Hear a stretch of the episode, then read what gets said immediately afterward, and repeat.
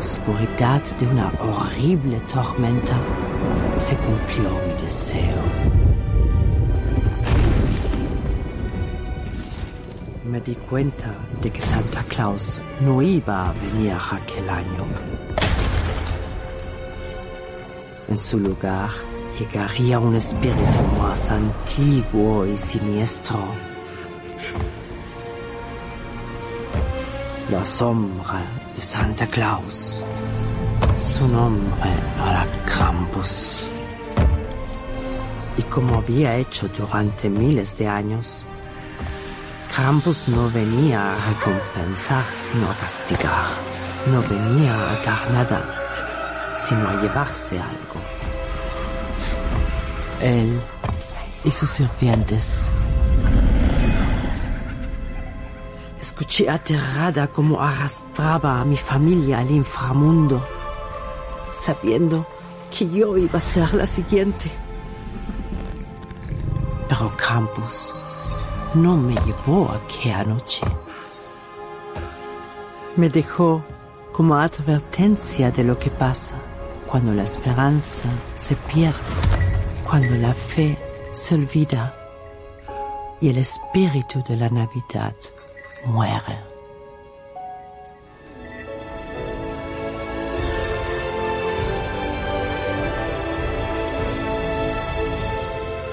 La Navidad ha sido siempre un tiempo de encuentro, de alegría, de magia, de reuniones cuando se podía y sobre todo de ilusión. De ilusión, de ilusión por esas figuras, por esos seres mágicos que venían a visitarnos y a traernos regalos. Pero esa ilusión no siempre ha sido así.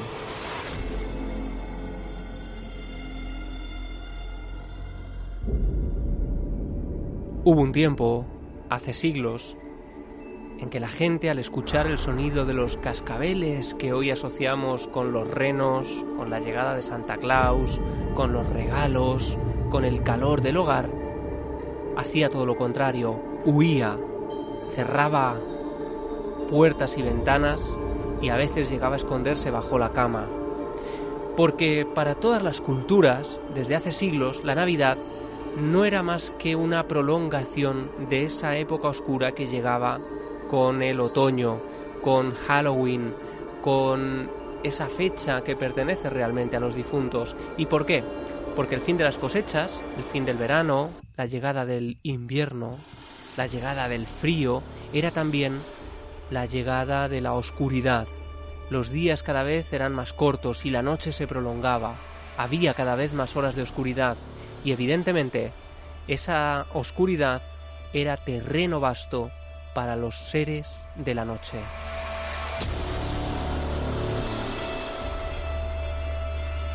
En Navidad y en estas fechas de diciembre llegaban una serie de personajes que la historia y la cultura ha preferido olvidar con el tiempo.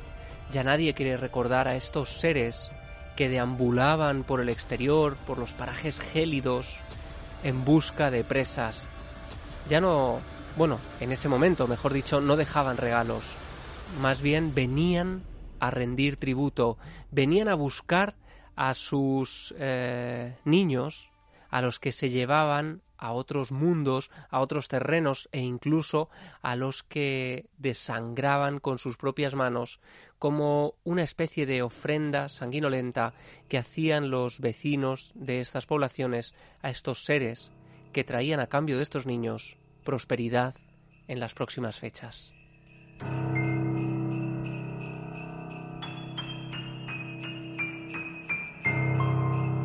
Uno de los personajes más míticos y quizá de los pocos que se han salvado del olvido es el Krampus. Algunos dicen que el Krampus es la sombra de Santa Claus, el Anticlaus. La palabra procede del antiguo alemán Krampen, que significa garra, haciendo referencia a esas garras que tenía este personaje con las que se llevaba a los niños era un ser de, aspecto absolutamente monstruoso, surgido de lo más profundo del infierno pagano, si es que ese lugar existe.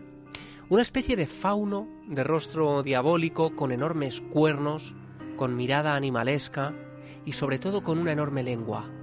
una lengua de color roja como la sangre de los niños de los que se alimentaba.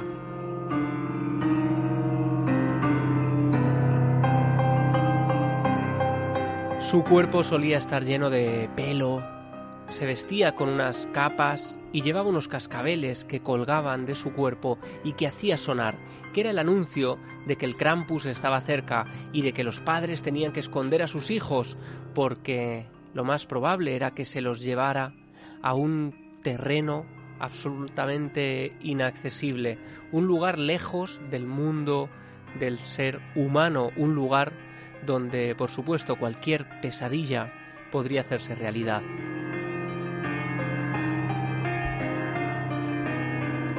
Y al contrario de lo que sucede con Santa Claus, con los Reyes Magos, con el Olenchero, el Krampus no vivía gracias a la ilusión de los niños.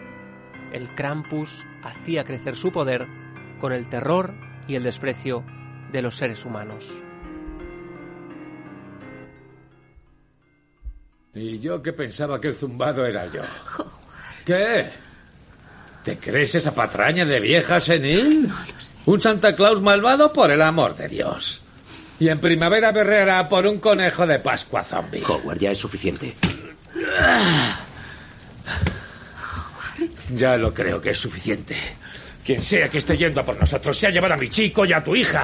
Y nosotros aquí sentados oyendo historias para no dormir.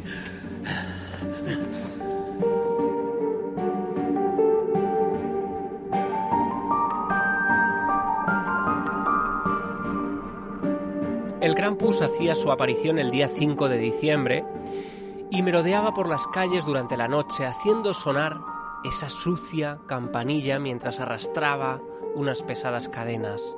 Por tanto, imaginamos esa unión de ruidos, de estruendo, de sonido delicado de campanillas que se funde con el sonido de las cadenas y que era la manera del Krampus de hacer anunciar su llegada. En ese instante, como decía, todos los niños se escondían porque, al igual que San Nicolás traía regalos para premiar el buen comportamiento, su archienemigo hacía lo contrario, venía para castigar a los más traviesos y canallas. Y en el mejor de los casos, este personaje siniestro se llevaba a los niños en su canasto de mimbre, un canasto con el que aparece representado constantemente en viejas ilustraciones, y allí, en ese canasto, como el hombre del saco, se llevaba a los niños a su inframundo, donde terminaba echándolos al fuego para avivar esas llamas. Pero en otras variantes de la leyenda, todavía creo yo más impactantes, el Krampus colgaba a los niños boca abajo en su árbol de Navidad y esperaba el día 25 de diciembre para desangrarlos, para despedazarlos y para finalmente devorarlos ferozmente como una limaña.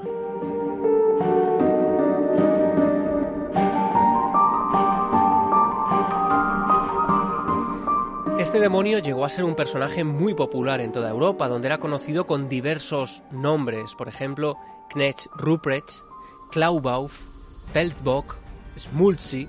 Algunos de estos nombres eran absolutamente impronunciables. Y aparecía representado de múltiples formas. La más habitual era esta que os he descrito, casi como un animal erguido sobre dos patas traseras. Pero también se le representaba como un viejo con barba cerrada, costrosa, pelo canoso, con aspecto similar, digamos, a un ermitaño, a un ermitaño que como un bubonero se colaba en los pueblos en los últimos días de diciembre para raptar a los niños despistados.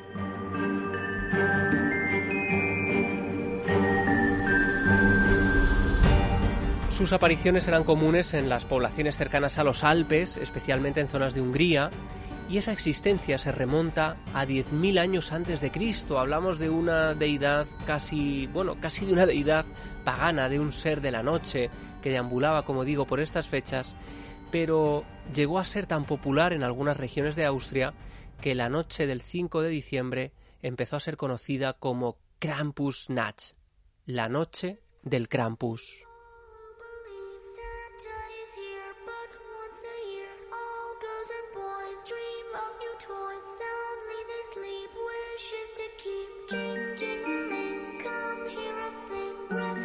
Y durante la Edad Media empieza a proliferar la creencia y la existencia de este tipo de seres, de seres que llegan al mundo en los días de, finales de diciembre para raptar a niños, para llevárselos a otros lugares, para comérselos, para alimentarse de ellos, para torturarlos y para abrirlos en canal. Los niños, en definitiva, han sido siempre las víctimas perfectas para este tipo de seres sobrenaturales. Y es más, en un momento dado, claro, la Iglesia decide perseguir con ahínco esta tradición, porque consideran que es demasiado oscura, consideran evidentemente que es de origen pagano e intentan erradicarla, pero no lo consiguen por completo. La influencia alemana del siglo XIX consigue hacer perpetuar la figura del Krampus en zonas con- concretas de Croacia, de Eslovaquia, de República Checa e incluso del norte de Italia. Lo que sucede es que durante la Guerra Civil Austriaca, el régimen de Dolfus intenta acabar de nuevo con esta creencia que parece resistir con una fuerza muy especial, sobre todo en las zonas rurales.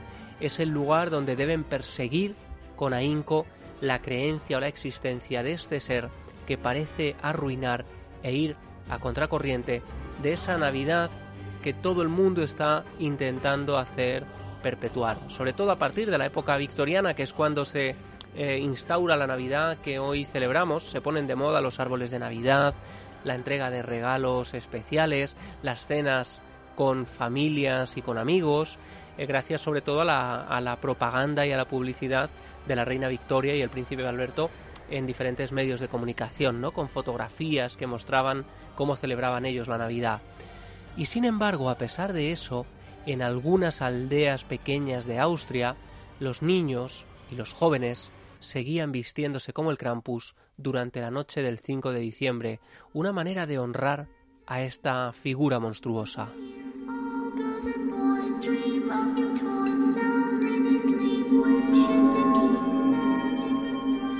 Evidentemente muchos directores han tramado aproximaciones al cine navideño desde esta oscuridad. Y uno de ellos con el que empezaba este episodio de no ficción era Michael Dougherty con esa película llamada Krampus que populariza la existencia de este ser era en el año 2015 y casualmente, Michael Dougherty ya había hecho una película estrenada unos años antes que se llamó Truco o Trato, una película sobre leyendas de Halloween. De alguna manera, esa película y esta otra, Krampus, forman como una continuación de esas tradiciones ancestrales que mm, no separaban, no hacían distinción de la época, época oscura del Halloween y de esa época, ahora luminosa, pero durante siglos terrorífica, de la Navidad.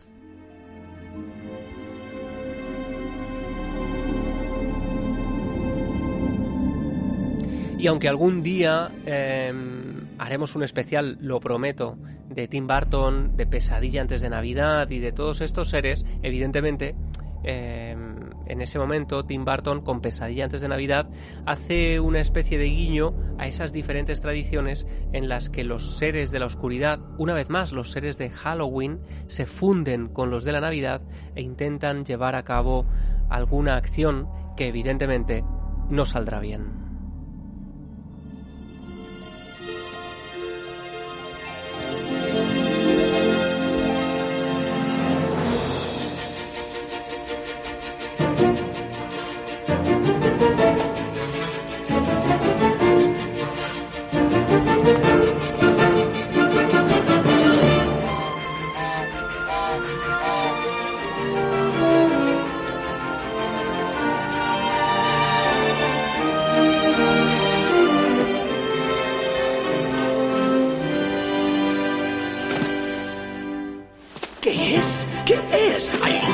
Color.